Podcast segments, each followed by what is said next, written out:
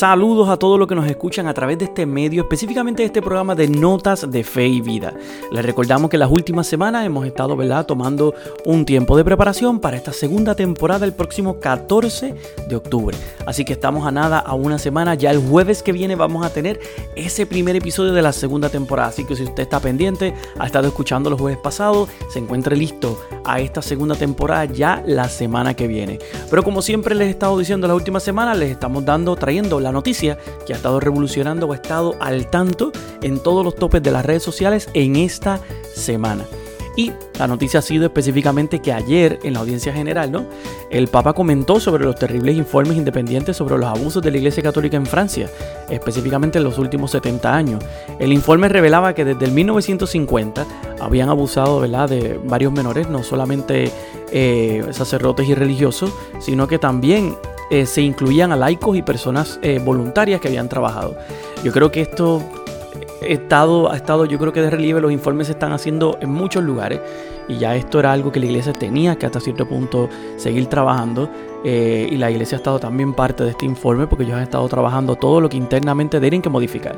Y el Papa Francisco en la audiencia general no lo dejó de a un lado, sino que habló directamente sobre los abusos y dijo lo siguiente, quiero transmitir a las víctimas mi tristeza y dolor por el trauma que han sufrido y también mi vergüenza, nuestra vergüenza, mi vergüenza por la incapacidad de la iglesia durante demasiado tiempo para ponerlos en el centro de sus preocupaciones les aseguro mis oraciones. Claro, las palabras del Papa fueron específicamente eh, enviadas a las víctimas, como a través de los años la iglesia no había hecho nada a favor de las víctimas. Yo creo que es la primera vez en un tiempo de pontificado en donde un Papa como Francisco, ante la realidad que se está viendo, y estos abusos que han ido saliendo, ¿verdad? Poco a poco, aunque sean de 1950, son abusos, punto.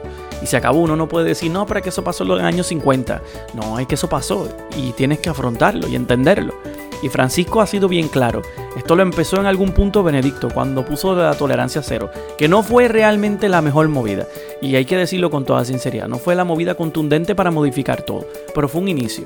Y ahora Francisco ha querido transmitir no solamente el perdón, porque pedir perdón es necesario, pero la vergüenza. Y por eso él, además de pedir perdón, pidió oraciones por la situación y dijo que hay que hacer un llamado al momento de vergüenza como personas dentro de la iglesia. Hay que sentir vergüenza y más a los sacerdotes y religiosos y personas que a través de estos años han abusado, porque la imagen de estas personas dañan la credibilidad de tantos hombres y mujeres que a través de los años han dado su vida por el Evangelio fielmente, sin hacerle daño a las víctimas. Y yo creo que es momento de que realmente se haga lo que sea, lo que haya que hacer para seguir limpiando la casa y eliminar estas eh, personas y llevarlas a donde haya que llevarlas, las últimas consecuencias para que paguen por el delito. Y Francisco dijo lo siguiente, envío a los sacerdotes de Francia mi cercanía y mi apoyo paternal ante esta prueba, que es dura pero saludable, e invito a los católicos franceses a asumir su responsabilidad para que la iglesia sea un hogar seguro para todos. Yo creo que la invitación de, de hablarle directamente a los sacerdotes de Francia es importante, porque en este momento se prueba en el crisol lo que realmente se quedan ahí.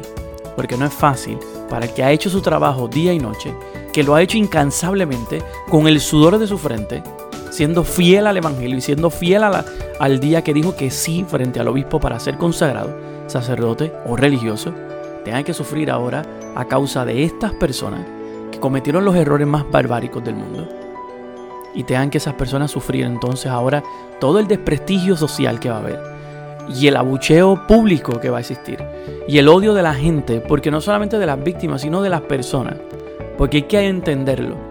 La gente generaliza, eso pasa en todos lados, no solamente con esto de los sacerdotes, ha pasado en muchos otros lugares cuando hablamos de la policía, cuando hablamos de los abusos de un país, cuando hablamos de cualquier tipo de tema, la gente generaliza y todos pagan. Y yo creo que es el momento de, además de sentir vergüenza, también comprender que dentro de todo hay hombres y mujeres dedicados fielmente a este Evangelio. Hombres y mujeres que han estado dando la milla extra por estar ahí con el pueblo. Que no podemos a causa de todo esto que sigue saliendo y que va a seguir saliendo. Porque ha sido culpa de muchos obispos y, cardenales que dejaron esto pasar por muchos años, por beneficio propio y no por realmente del beneficio del pueblo. Y yo creo que, ¿verdad? A causa de toda esta dejadez y toda esta tapadera increíble que la iglesia tuvo por muchos años, no la tengan que pagar sacerdotes y religiosos religiosas que han estado por años entregando su vida máxima al Evangelio. Yo creo que es muy importante lo que el Papa dice, enviar esas fuerzas a, esta, a estos sacerdotes, a estos religiosos y religiosas en Francia que van a vivir en los próximos meses y posiblemente los próximos años un derrumbe increíble en la fe, en lo que esto se vuelve a reestructurar. Pero como en un momento, ¿verdad? En esas palabras dice Francisco, es duro pero saludable. Y yo entiendo que es saludable que la iglesia pase por todo esto para reestructurar nuevamente, volver a esa raíz del Evangelio, regresar nuevamente a lo que realmente nos pedía Cristo, que es volver a, ese, a, esa, a esa primera comunidad, para que vuelvan a repetir como en algún punto decía Tertuliano, mira cómo se aman, mira cómo esa gente se aman, esas primeras comunidades cristianas. Y yo creo que tenemos que regresar a eso, a entender que el amor es la base principal del Evangelio y que tenemos que estar aquí para seguir dando el máximo por una iglesia, por la gente, por las almas que vienen humildemente y con total confianza para ser cuidados y dirigidos por los pastores y líderes de esta iglesia. Yo creo que un, un día triste. A mí me da mucha vergüenza todas estas noticias, increíblemente. Eh, imagínate, uno trabaja todos los días por, esta iglesia y es, es difícil, ¿no? Es fuerte es fuerte.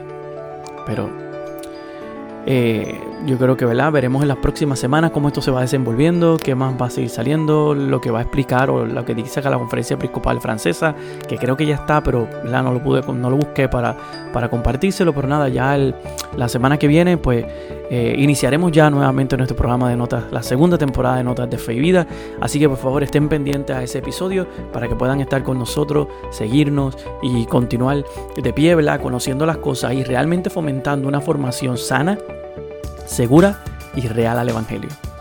No una formación que pueda crear eh, personas que lo que traigan en vergüenza como estos a la iglesia.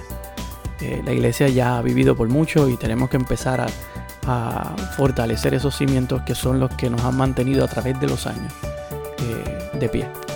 Así que mis oraciones con las víctimas, mis oraciones con aquellos sacerdotes fieles y religiosos y religiosas fieles al Evangelio en Francia y en muchos países que no se, no se desalienten ante esta, estas noticias que muchas veces derrumban la moral, pero al final del día hay que seguir trabajando por el amor y por la cercanía de Jesús a todas estas personas. Así que si nos quieren seguir en las redes sociales eh, para la segunda temporada que ya inicia el jueves que viene, recuerden que nos pueden encontrar en Facebook e Instagram como Saúl Marrero Rivera o me pueden encontrar también en Twitter como Saúl Marrero 6. Eh, me puedes escribir al correo electrónico notas de y vida a gmail.com. Ya estaremos pendientes la semana que viene para iniciar esa segunda temporada. Estén bien pendientes, regalen a todo el mundo, díganle a la gente, corran la voz por ahí que ya Notas de Fe y Vida empezará su segunda temporada el próximo 14 de octubre. Recuerden en su caminar llevar notas de fe y vida. Se cuidan. Hasta la próxima.